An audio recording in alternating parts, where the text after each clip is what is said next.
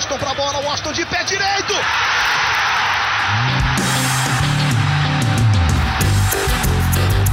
Está entrando no ar o podcast. Sabe de quem? Do Do Flusão, do tricolor das Laranjeiras. É o GE Fluminense.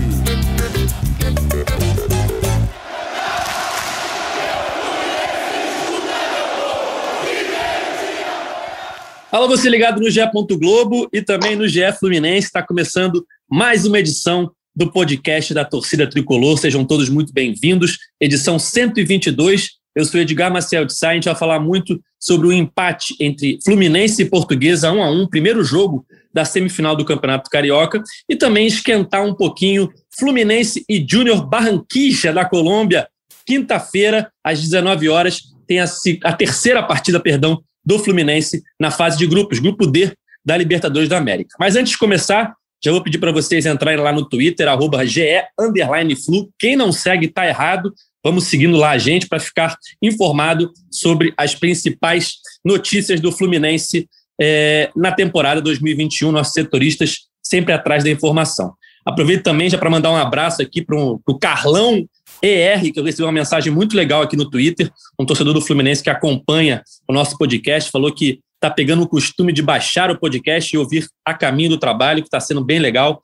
Fica aí a, a dica do Carlão para quem quiser ouvir o nosso podcast a caminho do trabalho, quando estiver no metrô, quando estiver lavando a louça, o que vocês quiserem fazer, pode ouvir nosso podcast, tem muita coisa legal.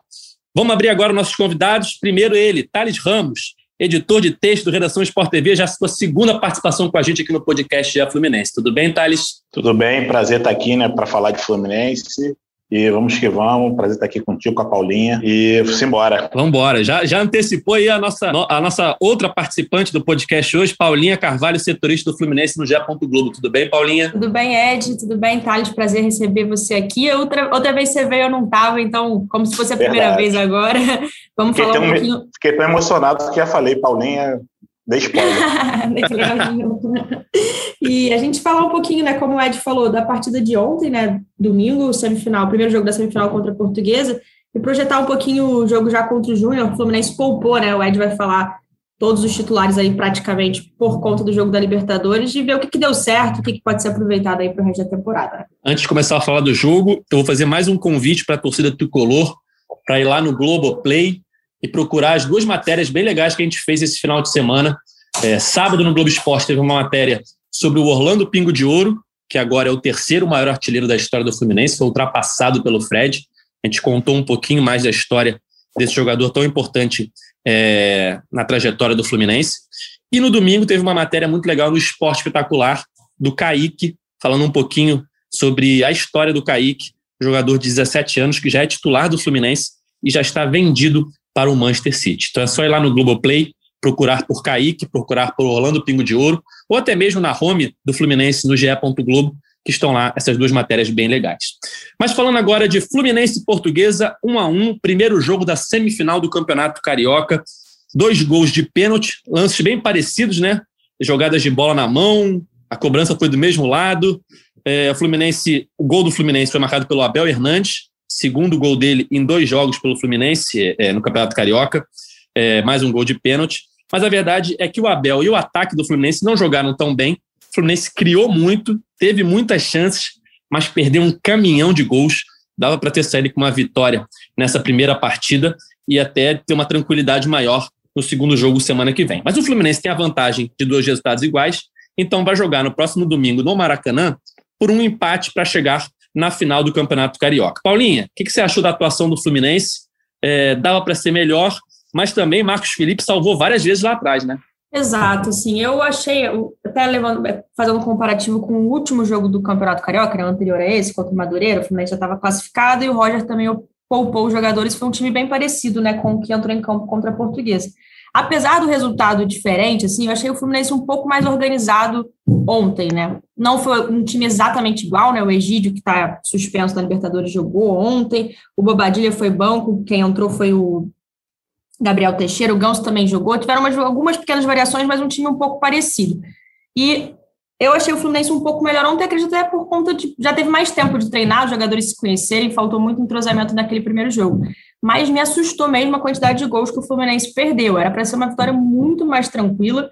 E como você disse, né, o Marcos Felipe foi exigido algumas vezes, apareceu muito bem, né? A gente já elogiou ele algumas vezes aqui, tem, ido, tem, feito, tem feito partidas muito seguras o, o Marcos Felipe, salvado o Fluminense mesmo. Acho que em determinados momentos ali Ferraz e Manuel bateram um pouco cabeça. E eu volto a falar a mesma coisa que eu falei no podcast logo depois contra o Madureira. Eu acho que eu não consigo ver esse meio de campo com Elton e Hudson funcionando. Eu acho muito lento os jogadores que ocupam ali a mesma faixa de campo, que não são jogadores de armação, de criar jogadas. Então, o Fluminense nas transições muito lento, é, facilita muito para o adversário se compactar e marcar, fechar a casinha. Então, e o Chay ainda conseguiu marcar de pênalti logo aos 14, 15 do primeiro tempo, que dificultou ainda mais, que é o jogo do Fluminense. Então, algumas coisas legais a observar, mas outras que preocupam um pouco, apesar de ser um time B. Thales, o que você achou da partida? O que te preocupa aí nesse time do Fluminense, que por mais que não seja o titular, não conseguiu vencer a portuguesa, teve alguns problemas ali, como no meio-campo, como a Paulinha falou, né? Com o Wellington, com o Hudson. O que você achou dessa atuação do Fluminense nesse 1 a 1 Fora esse detalhe do, do, de não funcionar, né? O Hudson e o Wellington jogando juntos, o que me preocupou, cara, foi que o Ganso e o Casares eles não ajudaram muito na recomposição. E na verdade também, eu tô vendo que essa recomposição tem sido um pouco um problema do, do, do time do Roger, que é quando o Fluminense toma esse contra-ataque e o adversário faz essa jogada de fundo e cruza para trás e, e pega é, é, o, o, jogador adversário vem finalizando de frente com a defesa toda de costas. Isso aconteceu algumas vezes, né, contra o Santa Fé na, na, Libertadores, se a gente for lembrar bem. É, e ontem aconteceu várias vezes, né, até sair o gol do, do Chay. É, acho que o Matheus Ferraz é um zagueiro que fica difícil do Fluminense contar com ele, porque ele não tem entrado bem desde que operou. É, mas quanto a isso, beleza, porque tem o David Braz e tem o, o Manuel, né, que eu acho que vão passar à frente dele. E o Abel Hernandes, tudo bem, foi a segunda né, partida dele como titular, mas ontem deixou, deixou a desejar não só na, nas finalizações, como também brigou muito com a bola, né? Não, não, fez o pivô bem, a bola bateu bastante na canela. Então, acho que são esses pontos de, de preocupação que eu vejo quando o Fluminense tem uma temporada longa aí pela frente, Copa do Brasil, Brasileiro, Libertadores, é, tem que contar com esses jogadores.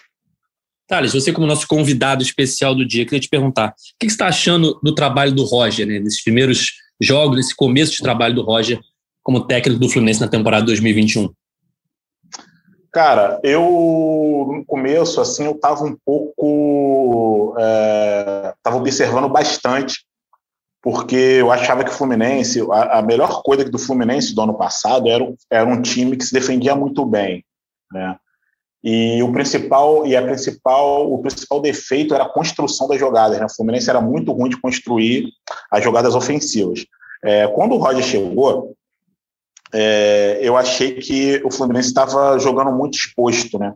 Agora eu acho que eu posso dizer que ele está é, botando o Fluminense assim de, jogando de uma maneira mais criativa é, em relação ao ano passado eu acho que a gente pode pensar isso a partir também da entrada do Kaique no time é, e do, do, Martinelli também. Né? Acho que ele está jogando é, muito bem. É, já vem jogando bem ano passado, mas eu acho que esse ano ele está jogando melhor.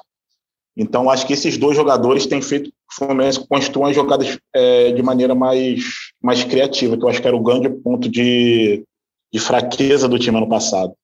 Então, assim, acho que o, o, trabalho dele carece de mais observação, porém, eu ainda acho que o Fluminense joga muito exposto. O Fluminense está recompondo muito mal. Eu acho que a gente consegue marcar o adversário na pressão durante uns 15, no máximo 20 minutos de jogo. É, o lado esquerdo ali do Fluminense, quando joga com o Nenê e o Egídio tendo que fazer isso, eles não, não aguentam. A gente já tinha visto isso contra o Vasco, contra o Santa Fé, novamente. Então, de repente, ele tem que pensar em quem que ele vai abrir mão aí, né, entre, entre esses veteranos. A Paulinha falou um pouquinho antes sobre a escalação do Fluminense, né, com o Ganso, que foi, na verdade, a única novidade em relação a, ao jogo contra o Madureira, o Ganso no lugar do Bobadilha. E, Paulinho, eu estava lembrando aqui a escalação que a gente fez no nosso último podcast, a escalação uhum. que a gente queria né, ver Sim. contra o, a portuguesa, e a escalação que a gente apostava que o, que o Roger levaria a campo. E a gente praticamente acertou né, a escalação que ele levaria a campo, por única diferença foi essa questão mesmo do ganso no Bobadilha. E eu queria te perguntar, e até introduzir esse tema, o que, que vocês acharam da atuação do ganso. Por quê? Eu coloquei no Twitter ontem, nosso Twitter do, do GF Fluminense, é, pedindo para os torcedores mandarem mensagens e tal. E aí eu, eu citei alguns, alguns detalhes do jogo, né? É, empate na semifinal, um caminhão de gols perdidos, é, vamos esquentar Júnior Barranquilla e Fluminense. Mas eu citei boa partida do Ganso. E aí tem sempre aqueles comentários: boa partida onde? Onde vocês viram a boa partida do Ganso?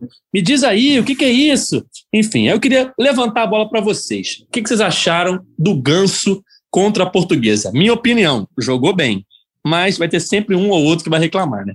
Eu gostei do Ganso também. É, acho que é engraçado. Acho que gente, eu falo isso várias vezes aqui no podcast, mas não, nunca não custa repetir. Eu acho que assim, o que a gente espera do Ganso que ele tem de fato a oferecer. Então, pensando no Ganso de hoje em dia, é, eu acho que ele jogou bem, é, teve boas oportunidades, até perdeu gols, né? Naquela finalização ali no final do primeiro tempo, achei até que ele deu azar, que ele bate colocado, acho que é um zagueiro, um defensor ele que salva em cima da linha, numa bola ali recuada pelo, é, pelo Gabriel Teixeira.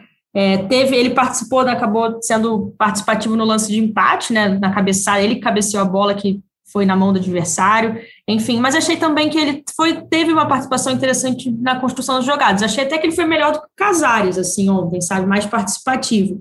E o Roger falou dele, né? Falou um pouco assim dessa função de como um, um falso nove ali de novo, porque por mais que ele tenha a ideia era ele jogar um pouco aberto ali, ele jogou muitas vezes entrando ali pelo meio, mais próximo do, do Abel Hernandes, e eu gostei do Ganso. Eu vejo o Ganso muito mais interessante, a forma como ele está jogando para ajudar o Fluminense nessa temporada, junto com o Roger, da forma que o Roger tem escalado ele, do que como ele vinha sendo aproveitado no último ano, tanto quanto o Dair, tanto quanto o Marcão. E nem, nem culpo, né, entre aspas, os técnicos, não. Pelo contrário, acho que o Ganso também não vivia um, um bom momento, era normal que ele tivesse menos, menos espaço, menos tempo em campo.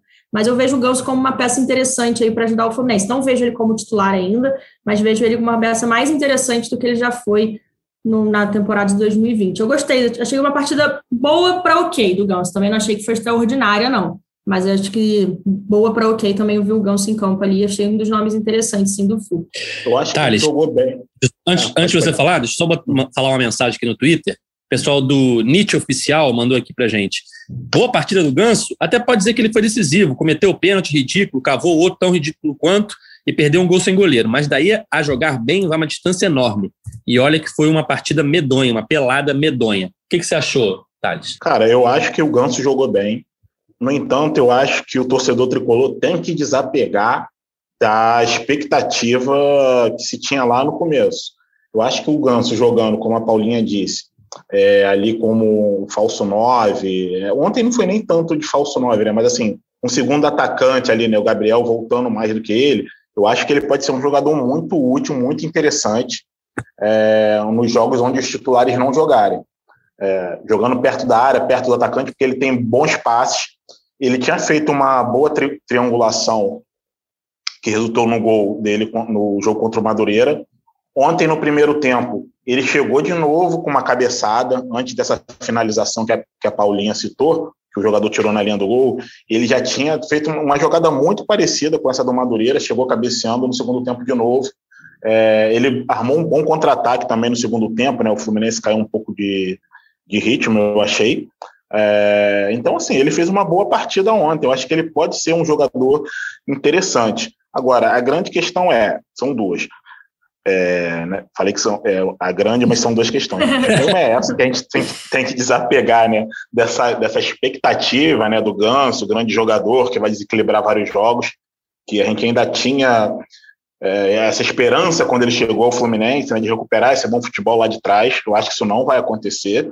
E a outra é que se a gente for botar na ponta do lápis o tempo que ele ainda tem de contrato e o que ele ganha, é, sempre vai ser pouco. É, realmente, essa, essa, expectativa pelo Ganso, ela é sempre o, o, problema, né? Porque quando ele chegou no Fluminense, eu acho que as pessoas nem esperavam o ganso do Santos, né? Que eu acho que já era demais. Mas esperavam um ganso do São Paulo, que ele foi bem no São sim, Paulo. Sim, e aí sim. no Fluminense, ele começa mais ou menos, em nenhum momento ele, ele brilhou, né? Teve bons jogos, mas em nenhum momento ele brilhou, ele jogou muito com o Diniz, até um pouco mais recuado, né? Ele era mais volante do que meio, ele chegava Camisa pouco 8 ali, né? É. é. E agora com o Roger, ele tá chegando mais na área, né? Fez o gol, já tem três gols no campeonato. Ontem chegou na área várias vezes. Eu acho que ele fez uma boa partida, principalmente no que a Paulinha falou. Ele foi mais ativo do que o Casares. Ele é. apareceu muito mais pro jogo do que o Casares. Só que eu acho que as pessoas esperam muito do Ganso e aí qualquer boa partida dele, as pessoas não conseguem enxergar. Tem muita crítica em cima dele que eu acho, na minha opinião, muitas vezes injusta. Ele não fez grandes coisas pelo Fluminense, mas quando ele faz boas partidas, muita gente não consegue enxergar.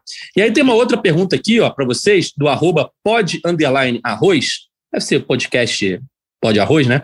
É, Ganso vem vindo surpreendendo de certa forma nesse Carioca. Acham que ele já é uma boa opção para entrar num jogo mais pegado como o da Libertadores, Paulinho? Então, essa é uma grande questão, é uma dúvida que eu tenho, assim, porque é o que eu sinto falta do Ganso várias vezes, não só nessa temporada, mas nas outras, assim, acho que falta um pouco de pegada ao Ganso, assim é, na minha visão, né? Então eu fico, por exemplo, num jogo contra o Santa Fé, do jeito que foi ali. É tudo bem que teve um jogador expulso, foi um jogo um pouco mais atípico, né? Mais específico. Mas um jogo de muito pegado assim, eu não sei se o Ganso vai se encaixar, sendo sincero. Talvez ele seja interessante para ali para segurar a bola, dar um pouco de tranquilidade. Mas se o Fluminense tiver precisando marcar, tiver exposto, eu não sei se o Ganso vai ser esse cara, na minha visão, sabe? Mas eu vejo ele interessante em vários outros outras situações de jogo. Até a gente já falou isso algumas vezes, vai até só um pouco repetitivo, eu não consigo entender até hoje ele não ter sido relacionado para a partida contra o River Plate, sabe? Ainda mais levando quatro zagueiros, enfim, papo para trás. Mas e assim, talvez não, naquele, naquele jogo o Fluminense também estava buscando um resultado, mas um jogo, eu penso num jogo que o Fluminense esteja na frente do placar, tentando segurar um pouco o resultado, sem sofrer uma pressão absurda, como foi contra o Santa Fé, mas tentando ficar mais com a bola, eu acho que o Ganso pode ser sim muito interessante, porque ele é muito bom de bola, ele tem essa habilidade, ele sabe segurar o jogo, mas num jogo assim super pegado, eu não, não consigo ver o Ganso encaixando. Mas antes de passar a bola para vocês, só falando muito é, é, muito o que vocês disseram mesmo, né? Expectativa e realidade do Ganso, às vezes eu vejo assim pelo nosso termômetro Twitter, que a galera assim, ou o Ganso toca na bola e assim, caraca, gênio, tipo, não fez nada, gênio. Odeio, é, né? É ele é amado, é, exatamente. Tem, tem vezes que ele não faz nada demais e eu vejo a galera, na minha, né, na minha visão, assim, a galera elogiando rios, assim, aí ou ele faz um gol, faz uma jogada bacana e o pessoal também criticando. Parece que falta um pouco um meio termo ali para avaliar o trabalho do Ganso, assim, na visão pelos, pelos torcedores. É, é, é, a sensação que eu tenho, sabe? É, eu acho que a questão é ele achar é, o, melhor, o melhor espaço para ele ali dentro do campo, que no meu modo de ver é esse. Ali mais perto da área, não como meia, é, como um, um, segundo atacante, mas que faça esse papel, né, de sair um pouquinho, vir na meia-lua, triangular, e ele também tem uma boa, uma boa finalização. Né? Então, se a bola pintando uma chance, eu acho que ele tem condi condição de, de empurrar para a rede. É, voltando até que você citou esse, ele com o Fernando Diniz, eu acho até que nem era a ideia original ali do Fernando Diniz usar ele daquele jeito. Mas se a gente parar para pensar, acho que foi um jeito que o próprio Ganso arrumou de pegar na bola, né? Que era voltando mais. Acho que ele que meio que achou esse espaço para ele ali dentro do campo. Agora, eu acho que é isso, cara. É eu acho que sempre vai ser pouco tudo que o Ganso fizer por essa questão do tempo de, contrato e o valor do salário, né? Você pensar que um cara para ser jogador de segundo tempo, né, abrindo um espaço na folha salarial para a gente trazer outro cara, é, mas enfim, é o que a gente tem para agora e a gente tem que usar ele da melhor forma. Sem dúvida. E apesar do Ganso ter participado, né, dos dois lances chaves do jogo, né, ele comete o pênalti e ele cabeceia a bola aqui gera o pênalti pro Fluminense. Aliás, quando saiu o pênalti para a Portuguesa, eu fiquei pensando assim, cara, que azar, né? O, o campeonato começa, o campeonato carioca começa com um pênalti escandaloso para o Fluminense contra o Rezende, aquele lance do Miguel, Sim. que não tinha o VAR, né? O juiz não deu na hora, então morreu, não foi, não foi dado o pênalti. E aí, quando entra o VAR, primeiro lance já é um pênalti contra o Fluminense de VAR, né? É uma coincidência assim. Enfim, e aí é, o Ganso participou desses dois lances, mas eu acho que o nome é, do jogo do Fluminense ontem No setor defensivo foi o Marcos Felipe, que fez boas defesas, mas no ataque foi o Gabriel Teixeira, né? Que é um jogador que já está pedindo passagem ali para ser titular, talvez, em algum momento é, futuro, em breve, e que ontem jogou muito bem. Aos 49 do segundo tempo, ele estava dando um pique inacreditável. E, e, a gente vê esses garotos, né? De sub-17, sub-20, que tem dificuldade de, de manter o ritmo no segundo tempo. Jogos de sub-20, muitos morrem no segundo tempo, né? Ainda não tem a parte física. O Gabriel mostrou ontem que está bem, bem adaptado ao profissional, né, Paulinha? O que você achou da atuação dele? Achei o melhor em campo. Não é a primeira vez que eu acho, assim, até na partida contra o Madureira, que ele entra né, no segundo tempo no lugar do Luca, ele muda completamente o jogo. E para mim também foi o melhor, melhor em campo do Fluminense. Foi outra vez. E, assim, fazendo até coro com o Thiago Lima, ele fez uma análise bem legal. Assim, ele pede, cada vez mais ele está pedindo passagem nesse time do, no time do Roger. E é até engraçado, né? A gente, se a gente for pensar no time titular, né? Que seria o Luiz Henrique, Kaique e Fred. Fred, eu, eu, tirei, eu até penso assim, será que não vale uma opção ali do Gabriel no lugar do, do, Luiz Henrique? Olha que eu gosto muito do Luiz Henrique, assim, acho que, que ele é importante não só no ataque, obviamente, mas recompondo defensivamente, ele é um cara que ajuda muito. É, mas o Gabriel tem jogado muito bem, assim, ele foi mais um ponto, foi novamente ponto de destaque do Fluminense. Ele serviu ali Abel Hernandes e Ganso algumas vezes, né? Os dois principalmente desperdiçaram algumas chances. Teve até uma chance que foi uma boa enfiada de bola dele. Achei que o Abel Hernandes foi um pouco fominha. Se tivesse passado para o Ganso, estaria até falando ainda de Ganso, o Ganso teria aberto o placar, acredito eu. Então, o Gabriel. Até queria resenhar isso com vocês. Vocês acham? Vale a pena ter o Gabriel hoje titular no lugar do Luiz Henrique? Manteriam o Luiz Henrique para quinta-feira? Eu acredito que o, que o Roger vai manter o Luiz Henrique.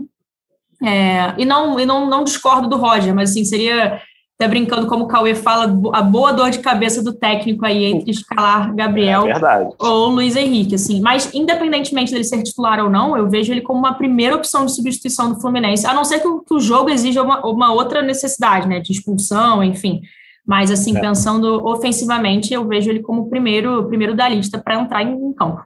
É, ele vem de. O Luiz Henrique ele veio de duas boas atuações né, na Libertadores, né, tanto contra o River quanto o Santa Fé. É, mas eu acho que o, o, Gabriel poderia tranquilamente jogar na posição dele. É, eu vejo ele também, de repente, num segundo tempo, é, fazendo ali a posição do Nenê. É, o Fluminense, de repente, precisando de, de mais gols e tal. Se a gente lembrar, é, na partida contra o Vasco. Quando o Gabriel entra na, no segundo tempo, é quando o Fluminense recupera o meio de campo. E depois, quando o Roger põe o ganso com 30 minutos, né? E o, aí o Fluminense perde meio de campo de novo contra o Vasco. E as partidas que ele tem entrado, ele tem entrado muito bem. Contra o Santa Fé, ele poderia ter feito dois gols, né? Teve um carrinho num cruzamento do Calegari que ele chegou atrasado. Por pouco ele não chega na bola. E teve aquela jogada maravilhosa, aquele rabisco zagueiro e, e para no goleiro. Então, ele está mostrando que ele tem. Isso tudo em 11 minutos, né? Ele só ficou 11 Exatamente. minutos. Exatamente. Ele entrou fazendo um salseiro. É, ele, tem, ele tem toda a condição de ser titular do Fluminense hoje, tranquilamente. É, queria perguntar para vocês agora, é, na verdade, para Paulinha primeiro, o que aconteceu com o Hudson, Paulinha? Preocupa? Olha, assim, sendo bem sincero, pelas imagens, achei que pode preocupar sim, infelizmente, né? E aquela ali no finalzinho do primeiro tempo, ele vai na marcação e acaba levando a pior ali, pede para ser substituído, rola uma preocupação ali do próprio banco do Fluminense. A gente está indo atrás de informações, até não sei quando a galera vai ouvir isso, já vai ter saído notícias no GE. Globo, é, para a gente estar tá observando de perto o quanto preocupa ou não o que o, o que o Hudson sentiu ali no joelho, né? Lembrando que o joelho é sempre um pouco mais delicado, sempre causa um pouco mais de aflição, assim. A gente vai acompanhar e torcer para que não seja nada, né? Com, é, fica com nossa torcida para que não seja nada grave. E saiu uma notícia é, ontem, se eu não me engano, do empréstimo do Frazan para o CRB, não é isso? Isso, exatamente. O Fluminense já, né, com um pacotão de reforços aí, um pouco antes da Libertadores, já pensava né, em emprestar alguns jogadores. E o Frazan era já o nome dessa lista, né? O Fluminense contratou dois zagueiros, Manuel e David Braz, dois zagueiros experientes. Tem o Matheus Ferraz, tem a dupla ali titular, Nino e Lucas Claro. Então são cinco opções antes do Frazan, então o Fluminense e o próprio staff do jogador, jogador entendem que, que seja interessante, né? Emprestar, fazer ele jogar no CRB, a chance dele jogar é grande, no Fluminense seria mínima, ainda mais com todos esses, esses reforços. Então, Frazan emprestado. Tem outros nomes aí na, na mira do, no Fluminense, dentro do elenco do Fluminense, que a diretoria pensa em emprestar. O Igor Julião é um deles, o volante Yuri, Yuri é outro. E o Fluminense, com o o elenco encorpado tenta dar mais, né, é, desses outros times, esses jogadores vão poder ter, ter, tempo de jogo, né? Então, é uma forma de aliviar um pouquinho a folha salarial, não que o salário desses caras seja alto, né? Pelo contrário, mas também dar a oportunidade deles de jogarem mais. Fora que gerenciar um elenco muito grande é um desafio ainda maior para o técnico, né? Então, acaba sendo um pouco melhor para todo mundo essa ideia do Fluminense. O Frazan, então, foi já assinou empréstimo, vai estar tá certo aí de ser emprestado ao CRB. Thales, é, com esses reforços para a zaga, agora o Fluminense tem esses cinco nomes que a Paulinha falou, né? Os titulares Nino e Lucas Claro, Matheus Ferraz, Manuel e David Braz para defesa. Você acha que tá, tá bem o setor? Foi bem reforçado, agora está tranquilo, não tem problema na, na zaga mais? Olha, dizer que está tranquilo, não diria, mas assim. a zaga titular que... é boa. É boa, não, a zaga titular do Fluminense é excelente. É... Te passa tranquilidade? Vou refazer a pergunta. O setor te passa tranquilidade com essas opções, cinco opções? Não, passa tranquilidade. Assim, os jogos que o Lucas Claro ou o Nino não jogarem, eu acho que a gente tem boas peças é, de reposição. Acho que não estão no mesmo nível, né? não estão à altura. Claro, o Fluminense não tem condição de trazer é, dos jogadores assim à altura, mas são caras que têm rodagem, são jogadores interessantes. É, David Braz tem uma bola aérea muito boa. Manuel também tem uma. É, ele sai na caça é, muito bem, então, bem quando ele sai, sai, da, sai mais da área, que tem uma característica mais parecida com, com o do Lucas Claro, talvez. Então, eu acho que o Fluminense contratou bem para esse setor.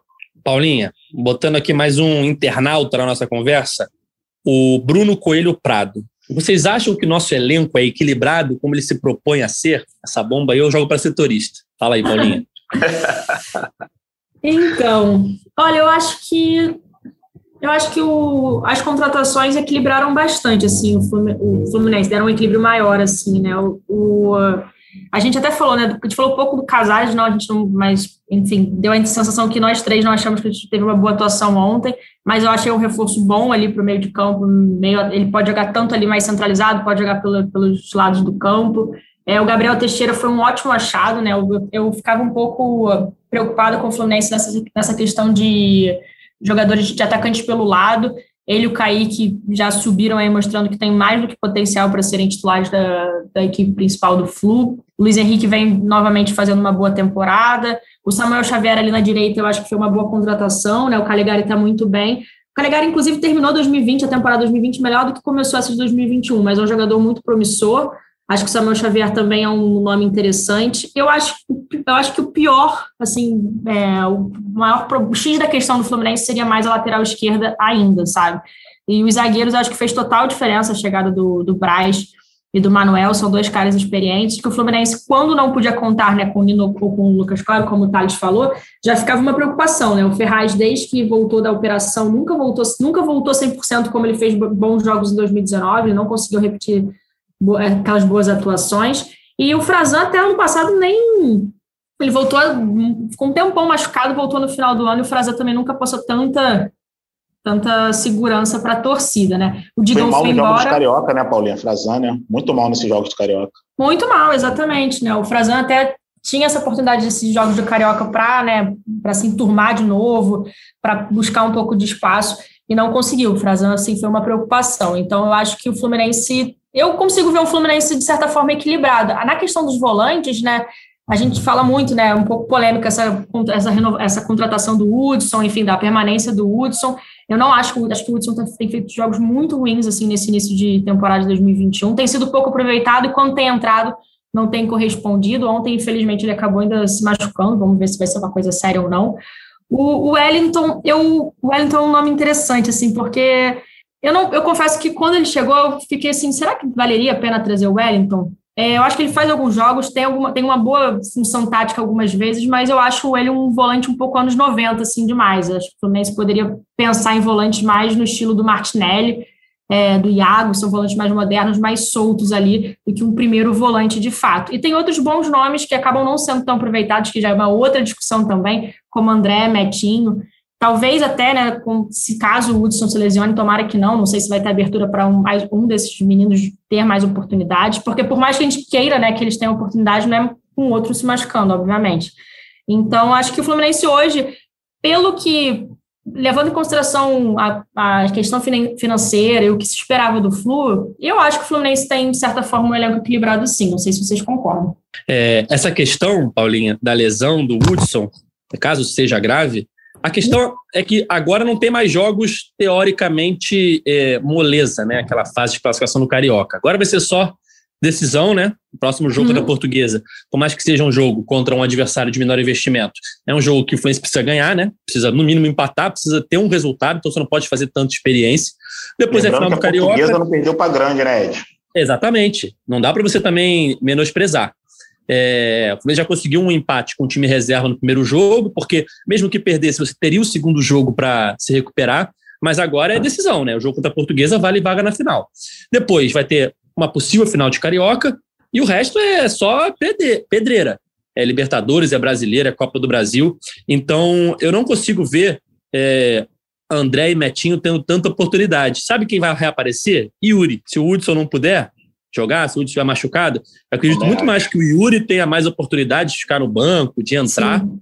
do que André e Metinho. Eu queria levantar uma outra bola com vocês de um jogador que foi titular contra o Madureira, não foi relacionado na Libertadores e não entrou no time reserva. Luca, tá claramente perdendo espaço, né? Claramente. Tá, não, vai... Pode, pode. Não, vai, vai nessa aí com o Luca. Não, acho que, o, acho que o Roger talvez tenha sido tomado aí pelo sentimento do torcedor, né? Que perdeu a paciência com o Luca. Porque ele não vinha de boas atuações. Todos os gols do Lucas são bem esquisitos, né? Não tem uma finalização, uma, uma finalização assim limpa, né? Que a bola entre direto. E ele recompõe mal. É, tava, difícil para o Luca ali, né? E a molecada pedindo passagem acho que o futuro dele no, no, no Fluminense é esse aí mesmo. É, e até voltando um pouquinho, Ed, no que você disse, é, das chances para os moleques, eu acho que o que vai definir também talvez seja os dois próximos jogos da Libertadores. Que o Fluminense vencendo, o Fluminense faz 10 pontos, e aí talvez, mais tranquilo na Libertadores, é, tenha mais espaço aí para num jogo ele experimentar o metinho, talvez não jogando de início, né? Mas entrando durante, vamos ver. E o grupo da Libertadores, além de ser um grupo com times assim conhecidos, né? Quando saiu a tabela, é, a preocupação é porque não tem nenhum daqueles times que você olha e fala, ah, esse aqui é a baba, né? Esse aqui é um time ali, sabe? Que não é ninguém conhece direito, enfim, pode ser um time mais fácil. Não. O River Plate é um dos favoritos da competição, e o Santa Fé e o Júnior Barranquilla estão disputando todas as competições aí recentes, Sul-Americana, Libertadores, são times que a gente vai vendo aí é, costumeiramente disputando esse tipo, esse tipo de competição. Para piorar, a tabela do Fluminense é ingrata, né? Porque você estreia contra o River, Isso. que é o favorito do grupo, e pega dois jogos seguidos na Colômbia. Ou seja, se você tivesse um resultado ruim contra o River, empate ou derrota, né? Teve o um empate, e você perde dois jogos na Colômbia, você fica em situação complicadíssima no grupo. Por isso que o Fluminense precisava pontuar jogando fora de casa. E conseguiu já de cara. Venceu o Santa Fé. Agora enfrenta o Júnior. Na minha opinião, queria saber de vocês. Qualquer resultado é tranquilo pro Fluminense. Se pontuar, ótimo. Se empatar, se ganhar, ótimo. Se perder, faz parte. Porque vai ter depois dois jogos no Maracanã. E é nesses dois jogos que o Fluminense tem que conseguir garantir a sua classificação, fazendo seis pontos, encaminhando a classificação para não depender da partida contra o River. O problema desse jogo contra o Júnior Barranquilha é porque é um adversário, na minha opinião, pelo menos parece ser melhor que o Santa Fé. Porque conseguiu um empate na Libertadores, né? Teve o primeiro jogo lá, foi empate. Na verdade, não, não é questão de conseguir. É, empatou contra o Santa Fé, perdeu para o River mas perdeu jogando bem. E eliminou o Santa Fé no Campeonato Colombiano. 3 a 1 e 0 a 0 E aí eu uso isso para introduzir esse jogo da próxima quinta-feira, Fluminense e Júnior pela Libertadores. Qual é a expectativa de vocês? O que vocês estão achando dessa partida, a terceira partida do Fluminense no grupo D? Olha, eu acho um jogo que tende a ser um jogo mais difícil do que foi contra o Santa Fé, e até a gente antes do jogo contra o Santa Fé, a gente conversou com alguns jornalistas colombianos, né, para saber a expectativa, e uma das nossas perguntas foi justamente essa, né, qual adversário seria mais difícil? E foi unanimidade, assim, todos responderam que a tendência seria que o Júnior fosse uma, uma pedreira maior aí para o Fluminense, desculpa, muito pela qualidade do elenco que eles entendem como um elenco mais qualificado mesmo do que o Santa Fé.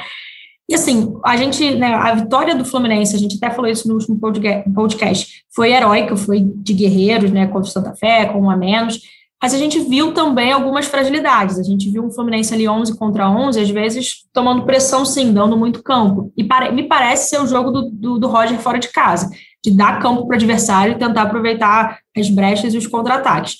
Então eu fico um pouco mais preocupada contra um adversário mais difícil, assim. Eu não acho que o Fluminense sofreu só ali quando o Egídio foi expulso. Acho que o Fluminense teve algum, sofreu em alguns momentos do jogo, e óbvio que no final foi aquele barata voa que a gente viu, e que bom que conseguiu a vitória. Como o Ed falou, a vitória foi importantíssima, deixou o Fluminense numa boa ali, na liderança do, do grupo junto com o River Plate. Se o Fluminense conseguisse empatar esse jogo com, contra o o Júnior seria muito interessante porque não só pontua, obviamente, mas segura o Júnior lá atrás, né? Que o Júnior até agora só tem um ponto. Então seria, e acredito que o River, por mais que vai jogar na Colômbia, possa também conseguir um resultado ali, pelo menos um, consiga pontuar contra o Santa Fé. Então o Fluminense ficaria na boa. Mas, de fato, também não acho que caso o Fluminense venha perder essa partida fora de casa, contra um adversário qualificado, seja o fim do mundo. Justamente, o Fluminense depois pega dois, tem dois jogos em casa, mas aí vai ter que fazer o dever de casa mesmo. É, o que me preocupa é justamente é, o que eu, que eu tinha observado no jogo contra no jogo de ontem, né? E até antes do Egito ser expulso no jogo contra o Santa Fé. É esse contra-ataque que a gente está tomando, essa recomposição que o Fluminense não está fazendo bem depois daqueles 15 primeiros minutos ali de jogo.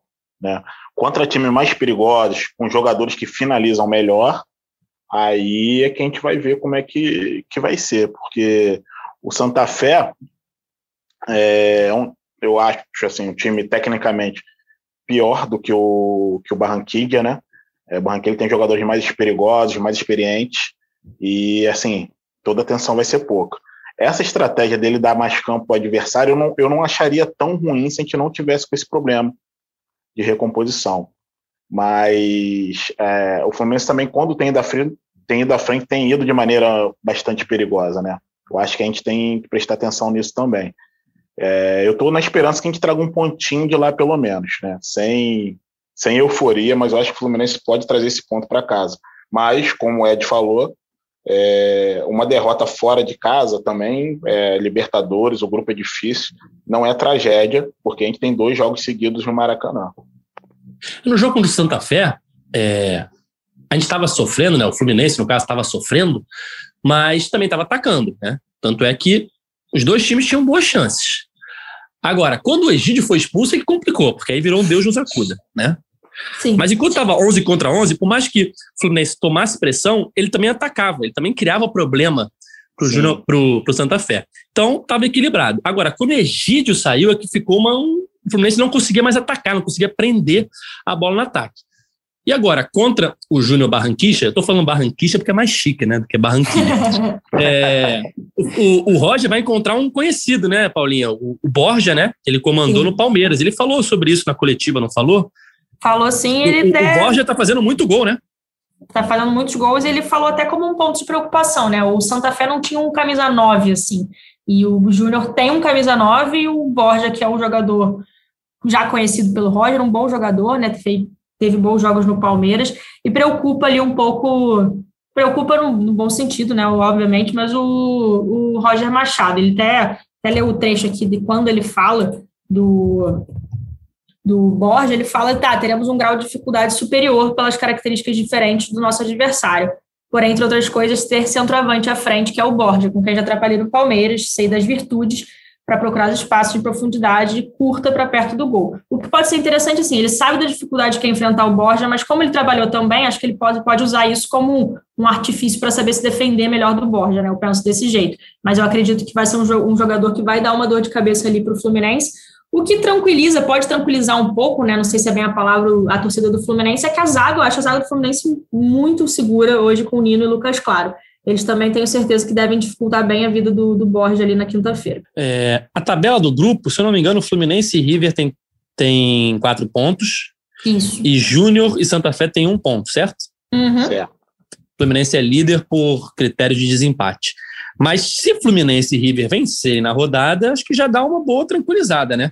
Porque aí os dois chegam a sete pontos, os dois colombianos ficam com um ponto E aí depois o Fluminense vai ter duas rodadas no Maracanã para carimbar a vaga, né? Porque você abrindo seis pontos de vantagem para os seus dois principais rivais, né? Porque o River é um favorito no grupo. Então o Fluminense abrindo seis pontos para os dois colombianos, eu acho que dá uma, uma boa encaminhada na vaga, né, Paulinho?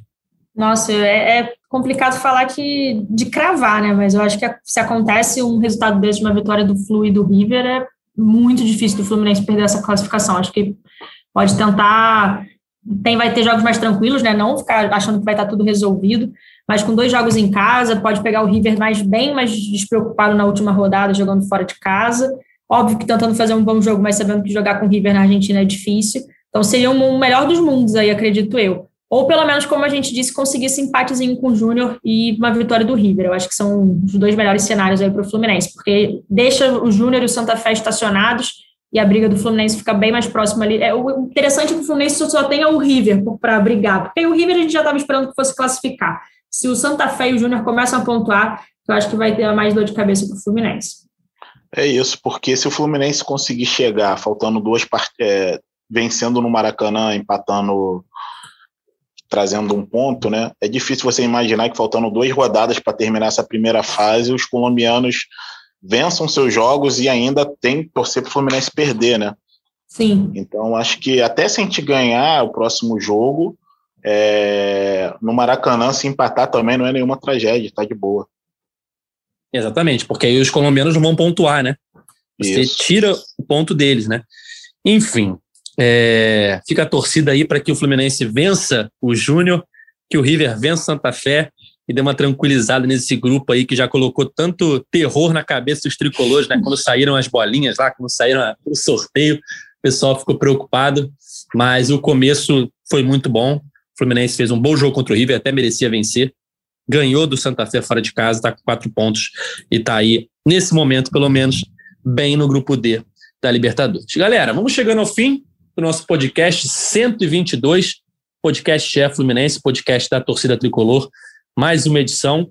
É, sempre lembrando que vocês podem ouvir as edições anteriores nas suas plataformas de áudio preferidas. É só procurar lá por GE Fluminense.